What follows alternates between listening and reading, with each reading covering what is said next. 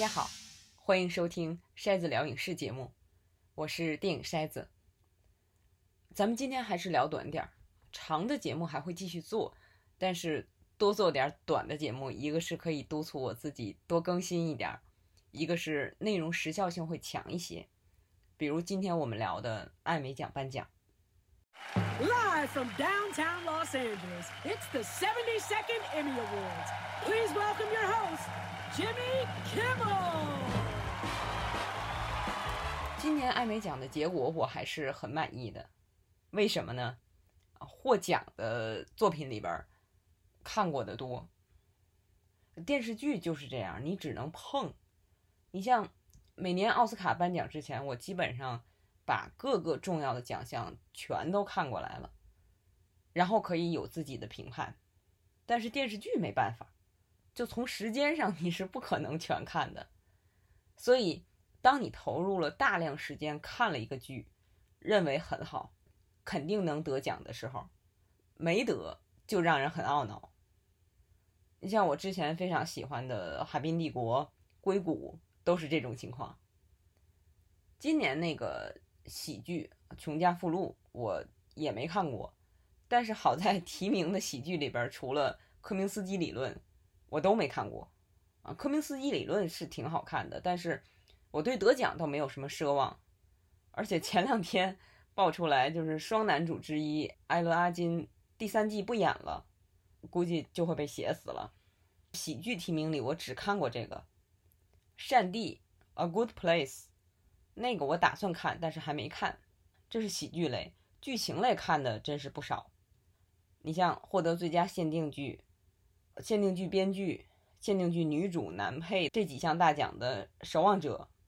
我看了，而且还是比较早开始追的。就我觉得这个剧的整体质量是很高的，一看就是那种下了大力气、制作精良的剧。全剧放完之后，我当时在微博上说，不知道怎么描述这个剧的观感。就是他对种族问题的那种呈现和讨论是很好的，挖掘到了其他作品没有触及到的深度。但是他科幻的那个部分实在是太奇怪了，就是大家熟悉的英国演员杰瑞米·埃恩斯演的那条线，他整天在干什么？我就看着很莫名。我这个人看影视作品的口味实际上是比较大众的，对那些太有个性的，或者说看起来让人有点不舒服的东西，接受能力会差一些。但是就不是说它不好。这只是我的个人问题。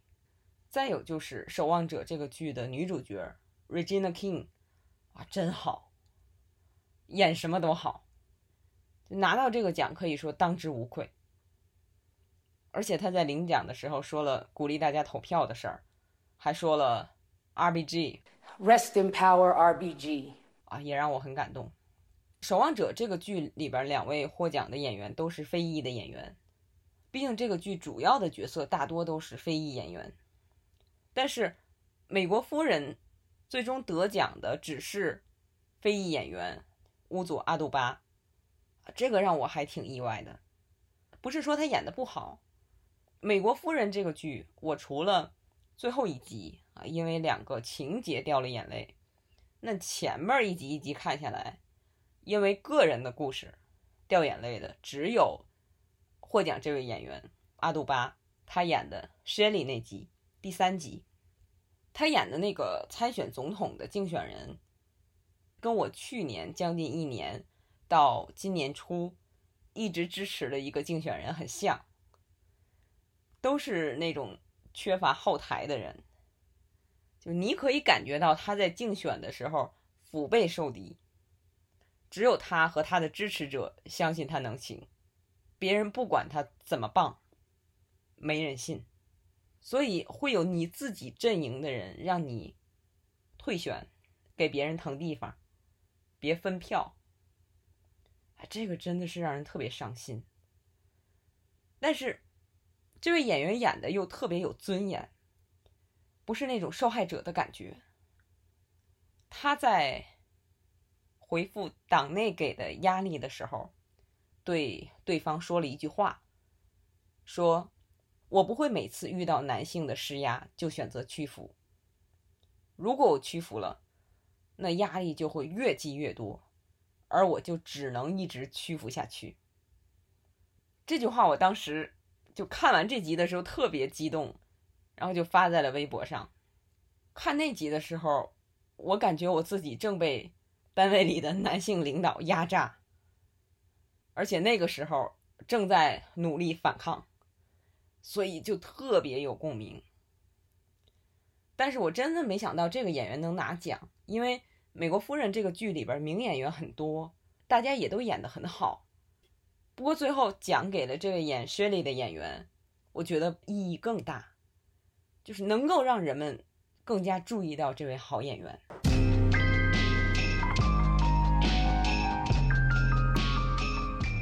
另外一个获奖大户。《继承之战》，我前些日子直播的时候说过一次，当时我也说过，我过一阵儿大概会在微信和微博上做连载，就是 HBO 给《继承之战》做的官方 Podcast 播客，每一集请一位演员来聊，到现在一共是请了八位演员来聊，就从这儿你可以看出来这个剧出彩的角色有多么多。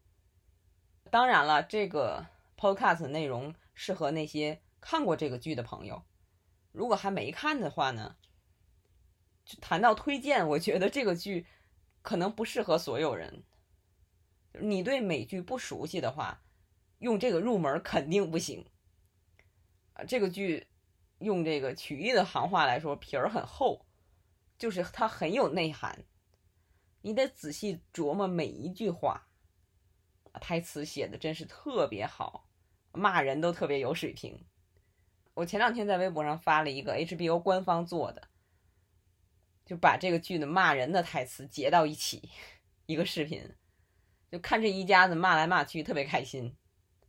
所以，如果比较喜欢看美剧的朋友，我跟你说一个点啊，看你听这个喜欢不喜欢。这是微博上的一位网友叫爱丽丝爱科学。总结的啊，我觉得特别棒。他说：“不知道为什么，这剧在讲述这些财富拥有者时，总有一种严肃版 Office 式的淡淡的尴尬感。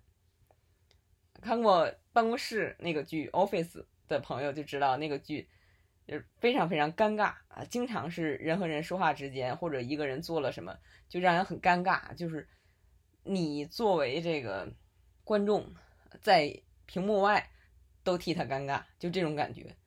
继承之战也有，它是正剧，但是这种尴尬也造成了它有很多喜剧的元素。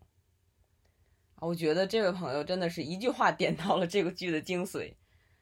对这种感觉感兴趣的朋友可以去瞅瞅。回头等到第三季出来的时候，我们可以一起追，一起聊。我觉得这个剧是跟《海边帝国》一样。每集看完之后都可以发一段微博的剧。我当年盼着《海边帝国》，年年盼，年年都没有得到艾美。但是《继承之战》这个剧，我基本上是知道它确定会得奖的，就还提前给了一个网站平台写好了评论。但是这个男主我有点意外，就是二儿子得的，而不是老爹得的。其实这个跟剧情有关。大家看了就知道为什么了。那么男配三个人提名，明显是分票了啊，这个好可惜。三个人我觉得都应该得的。这个剧的三个男配实际上都是偏喜剧的表演，特别逗。这个是说的我看过的一些剧的一些奖项。最后说一下今年艾美奖这个防疫主题风。大伙儿都在家里领奖，视频直播，这样观众还可以看看这些人家里是什么样的，有时候还能看到家人。而且开场的时候，Jason Bateman 混在一堆纸板人里边，不注意你还真的觉得可以混过去，特别可爱。还有就是安妮斯顿颁第一个奖的时候灭火，拿着灭火器在台上灭了三次，那个火才灭。有人就说，Jimmy Kimmel 往那个颁奖的那个信封上喷了太多的酒精，肯定是不容易熄灭啊，也挺有意思。就整场晚会，各方媒体的评价还都挺好的，收视率那个东西就不用理了。现在谁还在电视上看东西？而且我看有的美国观众在推上说，能以后也这样办吗？前些日子的那个民主党代表大会也是这种视频的直播、视频的剪辑，就是让大家看到新的形式了啊，觉得也挺好。我觉得美国现在对这种连线直播呀、录播剪辑呀，做的真是越来越炉火纯青了，有技术，有艺术。民主党代表大会那个就是一个做过艾美奖的人在家里捣鼓的。网上有照片大叔在家里光着脚，前面立着五个屏幕，桌上放着一个笔记本，还有一个 pad，还有一个很小的操作台。这是人才，有简单的设备，在家里都能干这个活所以说，技术在很多时候是客观的，就看你怎么用。你想用它让人更自由，让艺术更自由，就可以更自由。反之亦然。好，感谢收听本周的筛子碎念，提前祝大家假期愉快，我们下周再见。